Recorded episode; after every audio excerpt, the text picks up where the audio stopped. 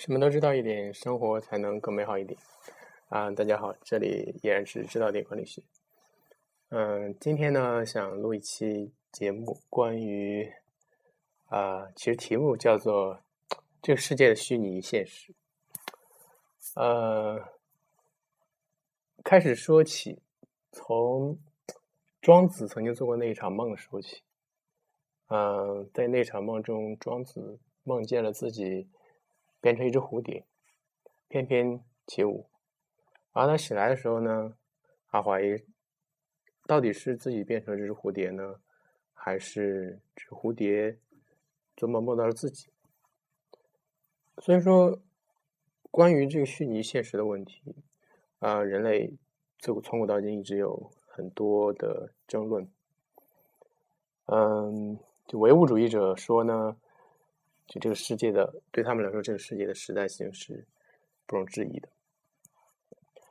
嗯，他们认为他们看得见，眼睛看得见东西，然后耳朵听得到声音，然后鼻子闻到香味儿，然后这就是这个世界的现实存在性的不容置疑之处。嗯，但是实际情况却是，如果你如果你把一个一个元素，就是时间加入进来的话，你会感觉到这一切其实都没有他们所说的那么现实。就是在时间面前，这些永恒的东西都会变得啊不那么不那么现实。比如说桌子，它随着时间的变化，它会腐烂；然后花呢，随着时间的变变化，它会凋零。嗯。就是那些所谓现实的东西，在现实面，在时间面前都是不堪一击的。嗯，那么今天为什么要说一下，呃，这个虚拟现实的问题？究竟这个虚拟现实跟我们的现在的这个商业生活，对我们的呃企业来说有什么样的启示？其实，呃，虚拟现实这个东西，跟我之前讲过的一期，嗯，叫做“创新的来源”那个东西是很像的。嗯，就涉及到一个跨界的问题，就是说，你的你的企业、你的产品，只有在当你跨界的时候，当你。超越与它原来那个界限，超越它原来那个定义，去产生一些新的内涵的东西的时候，它才会变得更有意义，更加有意思。嗯，所以也才能够取得商业上的成功。嗯，举个例子来说，呃，三 D 电影，嗯，不知道你们。还能不能记起第一次看三 D 电影，呃时候的那个那种那种那种震撼吧？呃，实际上我现在已经记不起我第一部三 D 电影看的是什么了，但是我可以呃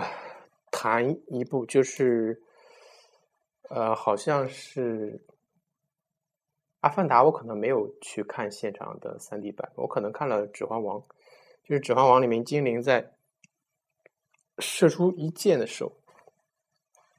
然后那个箭从那个屏幕中就嗖的飞出来，然后你呢就控制不住自己身体，就随着躲一下。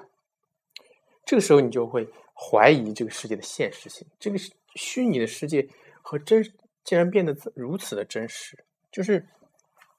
你虽然明明知道它是假的，但是你控制不住你身体要躲一下，所以这个。就是三 D 电影的魅力之所在。为什么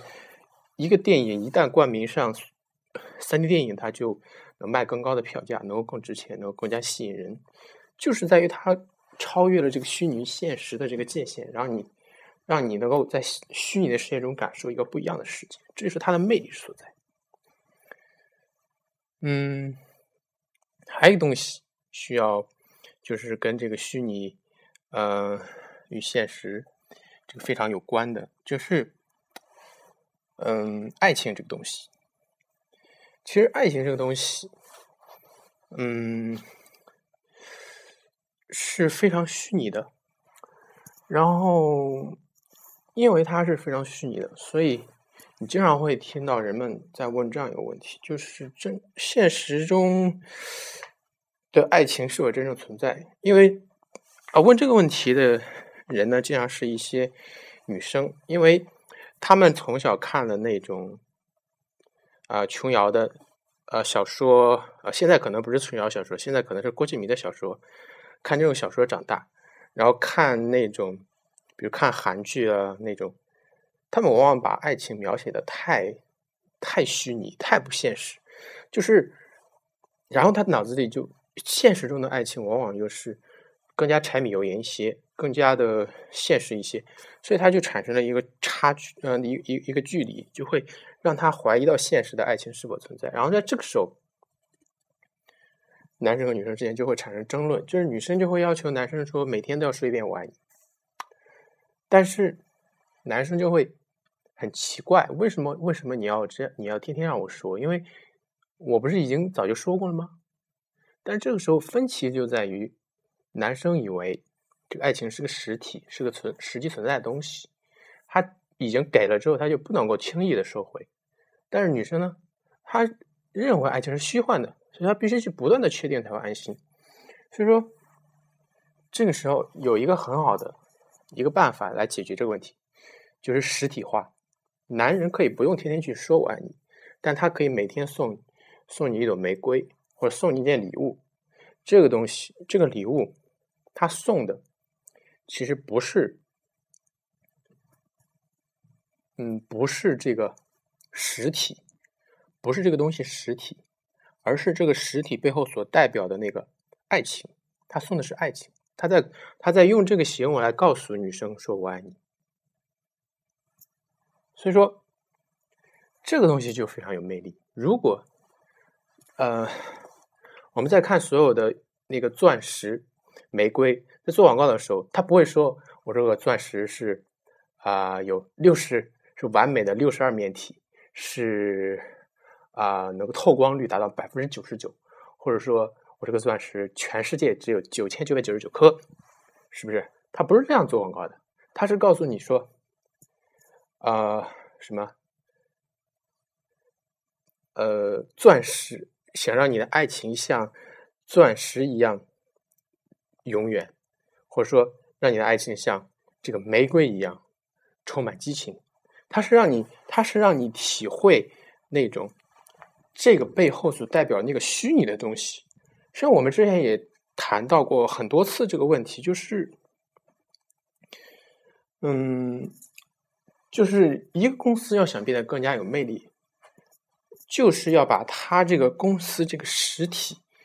更加虚拟化。就像一个虚拟的东西要要变得有魅力，它就要把这个虚拟的东西变得实体化。我刚才谈到那个电影，电影是一个很虚拟的东西。你不知道一个一个电影是是是存在，不是存在于现实中的一个东西，它是存在于一个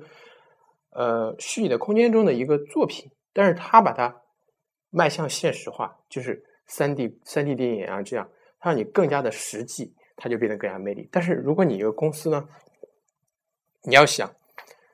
把这个公司变得更加有魅力，你就是让你的公司虚拟化。我们之前谈到过，为什么？现在这个手机市场，所有的做手机的都不好好做手机了，都去研究什么情怀，什么年轻，代表了年轻，代表了 think different。苹果代表的 think different，苹果代表的那个，呃，苹果原来有一个广告是非常有意思，建议你们去搜一下，它就是《一九八四》里面的情节，一个人拿着一一个大锤子，一个呃一个女的女呃一个女的，然后运动员。就是从远处跑过来，拿着一一个大的那个锤子，然后，呃，前面是一九八四年情节，就是老大哥在那个屏幕上看着下面一群麻木的人，然后这个时候那那个女的运动员拼命把那个锤子扔出去，把那个老大哥的那个像打破，代表了苹果不断的去追求卓越，打破常规，打破权威，去挑战现实的体制的这么一种决心。是它，它是这个东西，它非常吸引人。就是，所以我们有的有的山寨厂商，就比如说华强北的山寨厂商，他每次苹果在推出手机之前，他总能够比苹果提前一步推出产品，它总能够，而且它推出产品往往比苹果还更好，还更便宜，还功能更多，双卡双待，超长待机，对不对？但没有人会去买它的，不管它的这个东西做的再棒，它它可能做的比苹果更加完美，说不定有一天它的工艺达到那种地步，但是还是没有人去买它的。你放心就好了，绝对没有人去买它的，因为它完全不理解苹果为什么成功，不是不是它这个实体。我们真正我当我们真的去买手机的时候，我们是买的手机这个实体吗？不对，我们买的是手。手机，苹果手机背后所代表的那种品质，代表的那种呃理想，苹果的追求，还有苹果那些伟大的灵魂，乔布斯啊，乔纳斯啊，那些伟大的人，我们想想想变得和他们一样伟大，变得和他们一样有创创造力。呃，就算我们不能够变得和他们一样，我们拿这个手机在手上，我们也能够向人们让人们有一种感觉，我们像苹果一样有创造力。这是苹果之最有魅力的地方啊！不好意思，我又在又在说苹果，因为啊，这个例子实在是你可说你可以说任何东西用苹果，因为苹果这个公司其实不只是我说，你去看你所有营销课本，只要是现现在最新版本营销营销的课本，苹果的例子到处都是，不只是我说。所以说，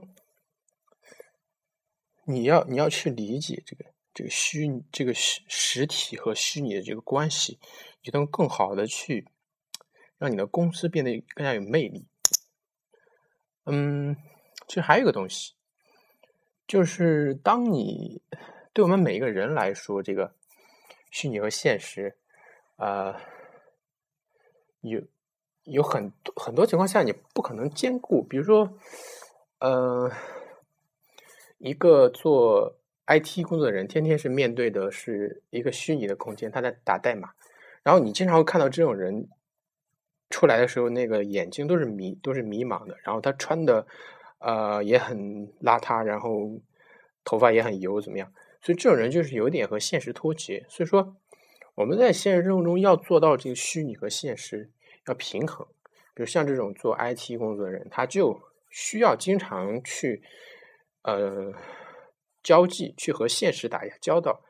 去周末去出去种种菜呀，或者说，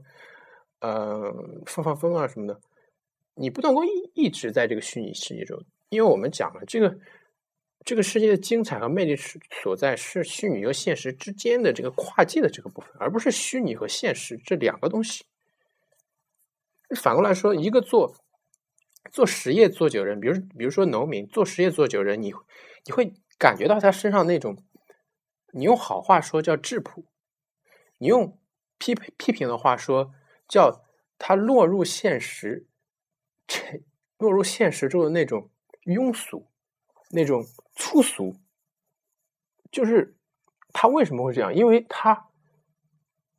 只生活在现实中，他不会去看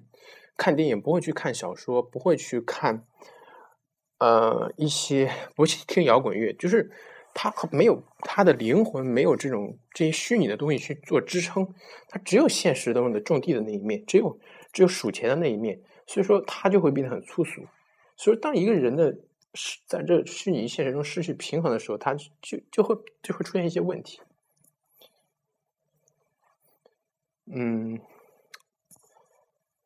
所以说，就是这个世界的魅力。就是在于跨界，就是在于你能不能够很好的把这两个东西结合到一起，这个中间的这个东西才是它最有魅力的地方。OK，今天就说到这里。